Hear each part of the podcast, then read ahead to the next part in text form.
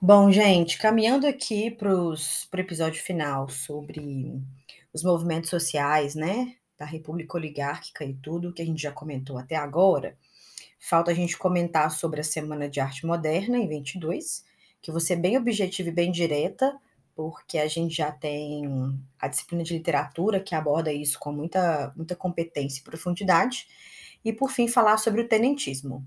Quando a gente fala na Semana de Arte Moderna, eu acho que cabe aqui, além da contextualização, a gente pensar também nas críticas que a gente precisa fazer sobre a Semana de Arte Moderna e todo esse processo. Então, basicamente, ela aconteceu entre 13 e 18 de fevereiro de 22, no, esta no estado de São Paulo, no Teatro Municipal de São Paulo. A Semana de Arte Moderna é considerado né, como marco do nascimento do modernismo brasileiro. É, congregou artistas e, e, e consagrou artistas né, de várias áreas, da pintura, da escultura, da arquitetura, da música, da dança, da literatura. É, inclusive artistas que são fundamentais para a cultura brasileira na atualidade. Então, eu poderia citar aqui o Graça Aranha, Oswald de Andrade, a Anitta Mafaldi, o Heitor Villa-Lobos, é, enfim, uma série de pessoas importantes para né, na participação desse processo. As pinturas e as esculturas elas ficaram expostas no, no, no saguão assim do Teatro Municipal de São Paulo. Na época, né, causou um escândalo imenso. Então foi muito criticado como de mau gosto, nada revolucionário, enfim, né, um grande escândalo para o gosto é, artístico da época. Também tivemos conferências, saraus, apresentações de dança e de música, e consolidou aí um ambiente é, é, que a gente, a gente chama de primeira geração do modernismo brasileiro. Acho que o contexto histórico é muito importante de ser falado para entender a Semana de Arte Moderna, até o comecinho né, do século XX. A principal escola artística do nosso país né, era o parnasianismo, Inclusive, acho que um exemplo muito claro do parnasianismo é o hino brasileiro, que a gente não entende nem que está cantando e nem sabe cantar, porque é um tipo de. Ele é muito caracterizado, o parnasianismo, por, por, por um rigor, né? Uma preocupação assim com a metrificação, um academicismo, uma elevada erudição. Então, quando você escuta o hino nacional, você escuta exatamente as características do parnasianismo. Então, era a, a, a, dominação estética, a tendência estética naquele momento. É, o parnasianismo, obviamente, como a gente sempre faz no Brasil, foi importado da Europa. Só que lá na Europa, o parnasianismo vai perdendo força devido à Revolução Industrial, às mudanças né, é, culturais culturais não, mas as mudanças econômicas, políticas, enfim, pelos quais passa a Europa. Então, luz elétrica, automóveis, as fábricas, a produção em larga escala, o consumismo, tudo isso é somado à Primeira Guerra Mundial, faz com que esse cenário da arte europeia mude. Porque é bom lembrar que a Primeira Guerra Mundial vai trazer uma sensação de melancolia, de tristeza, né, devido ao número de mortos. Inclusive, os próprios artistas faleceram nesse processo, e esse sentimento pós-Primeira Guerra vai contaminar os artistas. Então, as mudanças no jeito de viver da Europa se manifestam na arte, porque é sempre importante lembrar que a arte é um reflexo do contexto histórico em que ela foi produzida. E a partir disso vem outras vanguardas aí de arte na Europa, consolidando aí o que a gente chama de modernidade no âmbito da arte. No caso do Brasil, no final do 19, começo do 20, também estão nascendo as primeiras indústrias, em especial São Paulo, Rio, é, a produção de café bombando, né? São Paulo sendo a grande referência da produção de café, Minas Gerais despontando nesse processo. Então, São Paulo já era ali uma grande cidade, já era um lugar de referência, circulação de pessoas, novas ideias circulando, gente do mundo inteiro circulando para São Paulo e trazendo aí essas novas ideias. Jornais que circulavam no estado como um todo. Então, a capital paulista acaba se tornando esse palco aí para a Semana de Arte Moderna. E aí, uma crítica que dá para a gente fazer já aqui: quem financiou a Semana de Arte Moderna? Quem foram as pessoas que financiaram esses artistas? Porque é uma semana bastante elitista, né? A arte no Brasil, inclusive na atualidade, ela é bastante elitizada. Então, quando você olha para os artistas que participaram da Semana de Arte Moderna, você vê, primeiro, uma pouca diversidade de gênero. Essa, inclusive, é uma das, das principais críticas contemporâneas à Semana de Arte Moderna. E também racial. Nós temos artistas, homens e que são brancos. Então, isso também vai trazer ali um reflexo de uma arte muito específica. Então, a falta de diversidade étnica e de diversidade de gênero são duas críticas que dá para a gente fazer aqui, fora a crítica de pensar quem financiou. Foi assim, os donos das indústrias, foi a, a, os senhores de café, né, os grandes cafeicultores. Então a, a, gente tem que pensar também que essa semana não aconteceu no vácuo, né? Não aconteceu assim pela luz do céu. É, e outra coisa que vai favorecer muito também acontecer a Semana de Arte Moderna em 1922 é que era o centenário da nossa independência. Então, tanto as elites brasileiras quanto o Estado brasileiro estavam aí, meu Deus, 100 anos de independência, viu Brasil, Brasil, eu te amo. E aí, é, é, diante dessa, dessa empolgação do centenário, a gente também estava discutindo essa, essa arte brasileira. Que arte que é essa do Brasil? Né? Quem é o artista brasileiro? O Brasil precisa de uma grande arte nacional que fale sobre a sua história, que fale sobre suas características, que pense sobre os problemas do Brasil. Então, a gente tem um cenário aí bastante transformador é, em 22.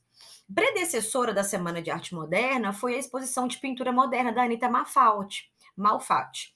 É, dá uma olhadinha nas obras de arte dela, que são maravilhosas. Ela correu, ela correu em 17. Também em São Paulo, foram 53 obras dessa artista que foram expostas, né, do lado de artes internacionais, enfim, todos ligados à vanguarda europeia, obviamente. As telas também, é, outras telas que estavam presentes, outros artistas estavam presentes de Cavalcante, Oswaldo de Andrade, Mário de Andrade, enfim o Kikiki da arte brasileira. A exposição da Semana de Arte Moderna e também dessa de 17, da Anitta, ela desagradou muito os conservadores brasileiros naquele momento. Quem fez um texto muito contundente, bastante conservador contra essas novas manifestações artísticas foi Monteiro Lobato. Ele publicou uma crítica muito negativa chamada Paranoia ou Mistificação. E aí ele vai, ter, vai tecer uma série de críticas muito contundentes a essa Semana de Arte Moderna, exagerada, é, é, enfim, não europeia, né? E tudo isso faz com que as críticas fossem construídas. É, outra coisa que eu acho importante de lembrar que a gente tem que pensar que o, o, o, Brasil vai acabar incorporando manifestações artísticas europeias, né? Como o cubismo, o expressionismo, enfim, é, não é uma, até porque esse conceito de pureza de arte não existe, né? Então é uma arte é, que tenta expressar os sentimentos nacionais, a realidade nacional, mas obviamente que vai sofrer essa influência, por isso talvez antropofágica, né? Pensar nessa em digerir essas influências e colocar isso para fora de uma maneira tipicamente brasileira. Enfim, que eu acho importante de falar também sobre, sobre a Semana de Arte Moderna é a gente pensar nessas críticas, né? Então, ela é considerada excludente, elitista e, obviamente, muito patriarcal. Então, tem uma, uma pesquisadora chamada Márcia Camargos, que ela lançou um livro chamado Semana de Arte Moderna, entre críticas e aplausos. Entre críticas e aplausos eu vou entre vaias e aplausos, nem né? entre críticas não. Então, é semana de 22 entre vaias e aplausos. E nesse livro ela vai fazer uma série de críticas e uma série de reflexões críticas sobre a Semana de Arte Moderna. É claro que a gente não vai jogar a Semana de Arte Moderna no lixo, pelo amor de Deus. Ela é um marco assim na história da da, da arte brasileira. Então a gente entende, né, que, que é uma uma como é que eu posso dizer? É, é uma separação mesmo, assim. Eu tenho a arte brasileira antes e depois da Semana de Arte Moderna. Então, é sempre importante a gente pensar aqui que ela é um marco importante, mas não é porque é um marco importante da arte brasileira que a gente não possa fazer uma análise crítica. Então, lembra que eu tenho pouca participação feminina, ela não representa a diversidade da cultura brasileira, foi financiada pelos donos de indústrias, pelos cafeicultores, eu tenho pouquíssima diversidade de gênero. Então, assim, dos 30 artistas que estavam lá, quatro eram mulheres, inclusive mulheres consagradas na arte brasileira, de fundamental importância para a arte brasileira. Ano passado, né, nós tivemos o centenário da Semana de Arte Moderna, e aí é sempre válido lembrar dessa semana como um marco aí de transformação importante é, que ela deixa para a identidade brasileira, para a cultura popular do Brasil, enfim, para os movimentos artísticos no Brasil que vem depois desse, dessa semana aí é, em São Paulo, no Teatro Municipal. Além da Semana de Arte Moderna, outro marco fundamental da história do Brasil e da República Oligárquica é o que nós conhecemos como tenentismo. É, o tenentismo é um evento muito importante porque você observa que durante a República Oligárquica, tirando aí o Hermes da Fonseca, que era um militar que foi presidente do Brasil, né? É, durante 1910 e 1914, assim, o começo da Primeira Guerra Mundial, os militares desaparecem da política brasileira. Então, retomando aqui para você lembrar sobre a inserção dos militares na política brasileira. Eles começam a partir da Guerra do Paraguai, em que eles voltam muito empoderados, voltam com uma força política muito importante, mas o Pedro II tinha preferência para a Marinha e eles ficam lá excluídos. Incomodados com a exclusão, influenciados pelo republicanismo, pelo positivismo e por todo o cenário político do segundo reinado, dão um golpe de Estado e proclamam a República. Os dois primeiros presidentes do Brasil são militares, Deodoro da Fonseca e Floriano Peixoto. Mas depois do Floriano, depois ele terminou o mandato, 1894, os militares desaparecem da história política brasileira na Primeira República, a não ser pelo Hermes da Fonseca. Então, eu vou ter uma república predominantemente civil. Então, o tenentismo, para nós aqui, é um marco de reinserção dos militares na política brasileira, da qual eles não vão sair mais, como nós veremos para as aulas daqui para frente. Então, o tenentismo foi um movimento de revolta política e militar que surge dentro do Exército Brasileiro com os oficiais de baixa patente, insatisfeitos com a, a, com a política na Primeira República. Vamos focar nisso aqui. Esse corpo de oficiais né, de, de baixa patente era composto basicamente por tenentes e capitães. Por isso o movimento ficou conhecido como tenentismo, né? Porque majoritariamente tinha tenentes aí do Exército Brasileiro. E eles estavam muito insatisfeitos com o sistema político brasileiro, que era um sistema político, como a gente viu, oligárquica, que foi estruturado para dar aos fazendeiros o poder decisório dentro do Estado brasileiro e você excluía a maior parte da sociedade. E os tenentes, eles é, eram pessoas que estavam nos quartéis brasileiros, em especial nos centros urbanos. E o Brasil, desde o segundo reinado, ele já passa por um processo de urbanização. Então, as camadas médias urbanas, que a gente conhece hoje como classe média brasileira, completamente excluída da participação política. Só que nesses mesmos podcasts que vocês, que vocês ouviram aqui, eu tenho Semana de Arte Moderna como reflexo da urbanização e da mudança. Nós tivemos a revolta da vacina, que é o reflexo da urbanização. Nós tivemos. É a criação do Partido Comunista, nós tivemos a greve geral de 17. Esses movimentos todos já mostram para a gente que a urbanização do Brasil estava, era bastante significativa. Então, o tenentismo reflete esse processo de mudança da composição e da ocupação do território brasileiro. Então, lá no segundo reinado, 100% basicamente, né? É, urbana, rural, perdão, rural, e com o processo de urbanização, de industrialização, lentamente o Brasil vai se tornando mais majoritariamente urbanizado. Não era majoritariamente ainda, mas gradualmente esse processo vai acontecendo. Então, o tenentismo surge na década de 20 exatamente nesse cenário. A gente também se industrializou bastante com a Primeira Guerra Mundial, o que reforçou a nossa urbanização. Então, esse movimento vai ser muito importante para a desestabilização da ordem política nessa república oligárquica. E, o, e, esse movimento na década de 20 também não foi por acaso, porque além da urbanização e da industrialização, eu também tenho em 1922 o centenário da independência. Então, eu tive campanha eleitoral em 22 também. Então, pense, esses fatores todos agregados, todos juntos, provoca aí esses questionamentos que os tenentes vão fazer e que eu te conto já já. Só que nas eleições de 22, a gente vai considerar que eu tenho um estopim para esse processo. Por quê? Eu tive uma oligarquia paulista e mineira, né, que lançou o seu candidato, que era o Arthur Bernardes, aqui de Minas Gerais, contra um candidato do Rio de Janeiro, do Rio Grande do Sul, Pernambuco, Bahia Rio Grande do Sul, Pernambuco, Bahia Rio de Janeiro, os quatro estados, que era o Nilo Peçanha. Então, a campanha eleitoral foi entre o Arthur Bernardes, Minas e São Paulo, e o Nilo Peçanha, várias oligarquias de outros estados do Brasil.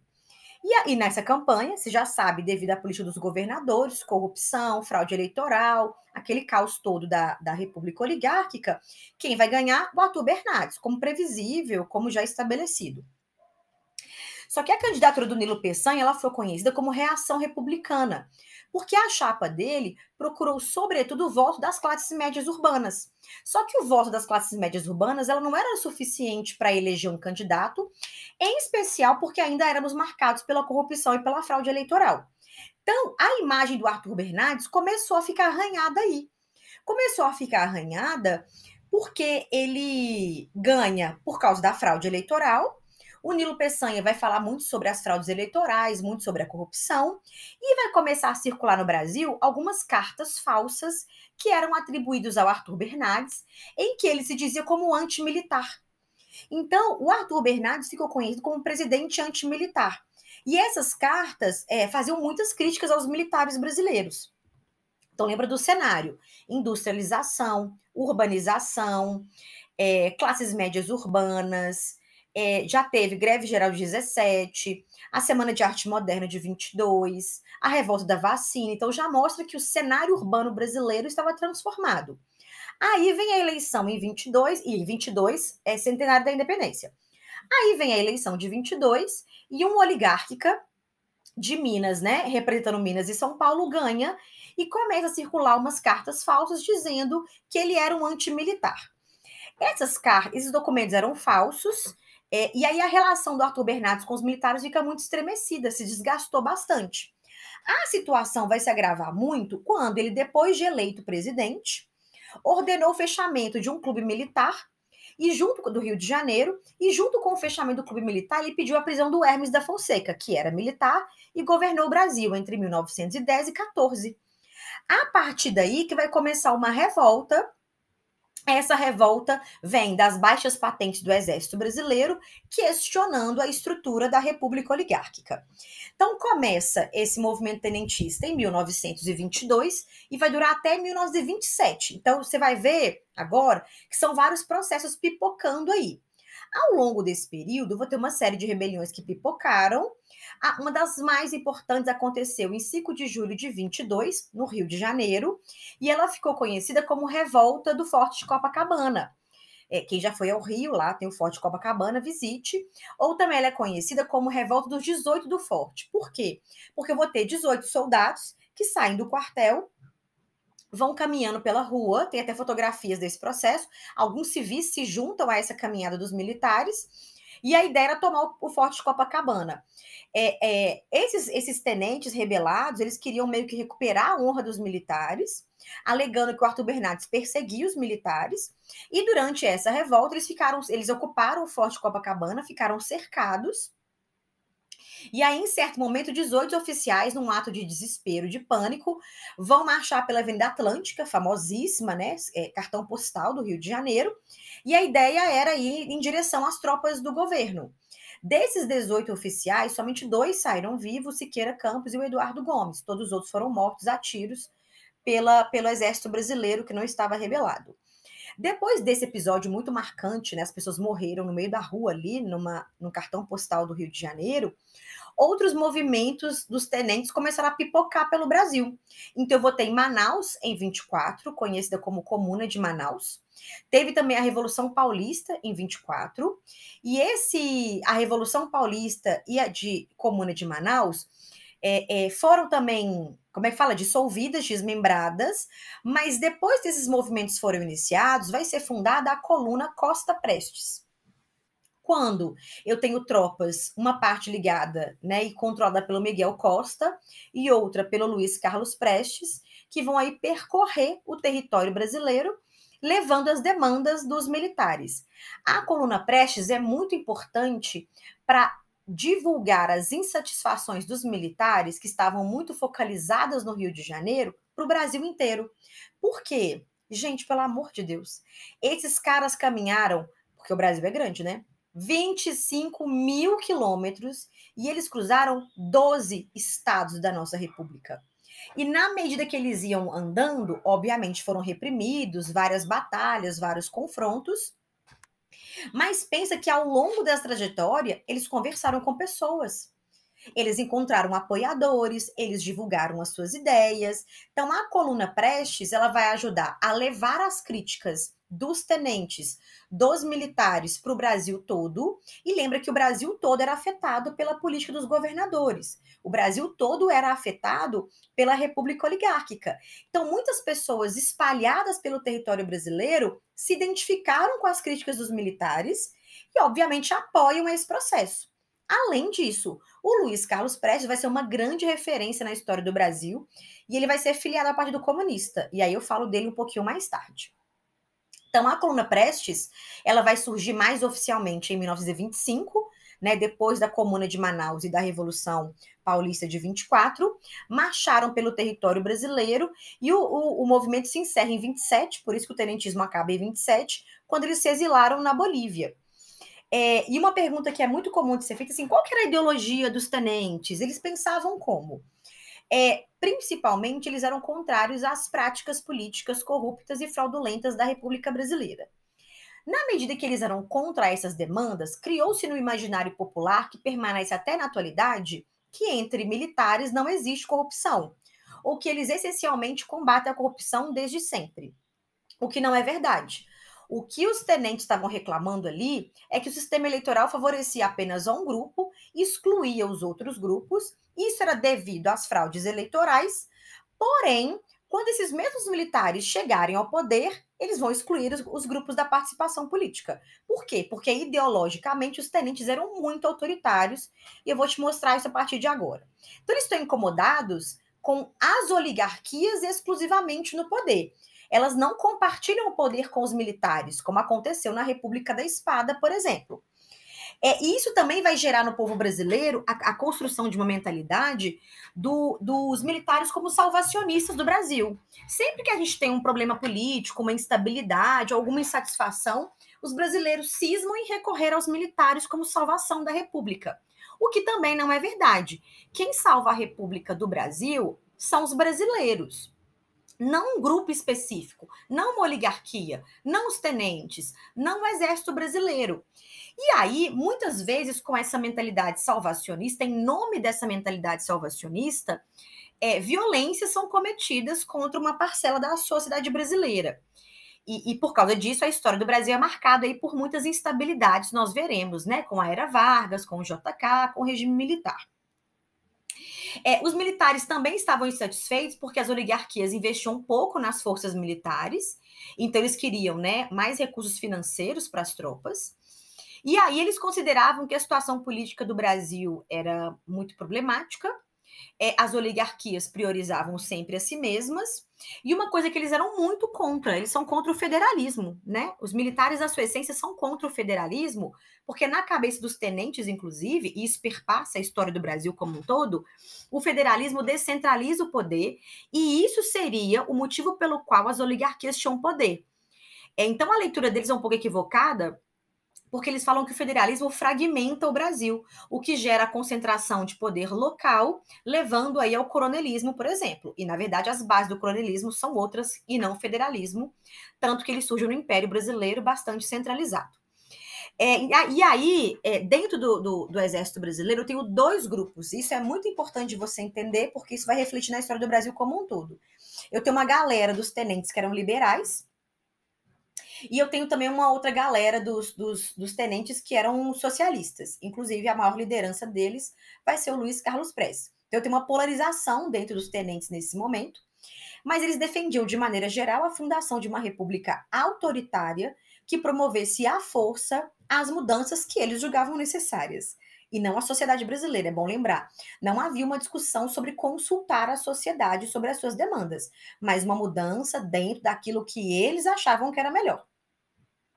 E aí vou citar duas historiadoras, tem um livro bem bom do Brasil, chama Brasil, uma biografia, a Lilia Schwartz e a Eloise Starling, em que ela fala que os tenentes eram liberais, é, que discutiam alguns temas sociais e eram autoritários politicamente. Então elas sintetizam aí o que os tenentes pensavam naquele momento. Eles defendiam a modernização e a industrialização do Brasil economicamente, não é à toa que mais tarde vão apoiar a, o golpe de Estado do Vargas, né? Vão colocar o Vargas no poder, mas vão ter vários atritos com Vargas aí ao longo do governo dele. Eles também pediam o fim da priorização do, do café como pauta da economia brasileira. Defendiam a reforma do ensino público, a obrigatoriedade do ensino primário, defendiam a, a tal da moralização da política, é, lembrando quando eles chegarem ao poder, né, em outros momentos da história do Brasil, essa moralização foi perdida. É, e também discutiam as questões sobre a profunda desigualdade que o Brasil enfrentava aí nos primeiros anos da República. É, no entanto, a gente não consegue encontrar nas fontes históricas, assim, como que eles resolveriam esses problemas? Eles não tinham um plano de ação, eles tinham críticas. Como é que aquele meme, eles estavam no Brasil, eles tinham um sonho e eles queriam realizar esse sonho, mas eles não tinham um plano de ação, eles não sabiam como que eles iam implementar essas reformas. Então, os historiadores classificam que o movimento tenentista era muito do discurso. Eu tenho um sonho, eu tinha apenas um sonho, e era isso. É, mas, de toda forma, o tenentismo vai trazer uma discussão muito importante no Brasil, a importância das classes médias urbanas, a exclusão política da maior parte da sociedade. É, vai se criar essa mentalidade salvacionista ligada ao exército brasileiro, que é o mito, é, vai se criar também a postura dos brasileiros de que tem um problema, chama os tenentes, chama o Exército Brasileiro, que também é um problema. E também vai dar grandes nomes da política brasileira ao longo da nossa história. Então, eles vão apoiar o Vargas, eles vão colocar fim à República junto com Vargas, o Luiz Carlos Prestes, enfim, e outras lideranças políticas que vão aparecer no nosso cenário. Então, a partir de agora, os tenentes demarcando esse posicionamento político, o Exército Brasileiro e junto com a Marinha e com a Aeronáutica mais tarde não vão sair da nossa história política. É isso.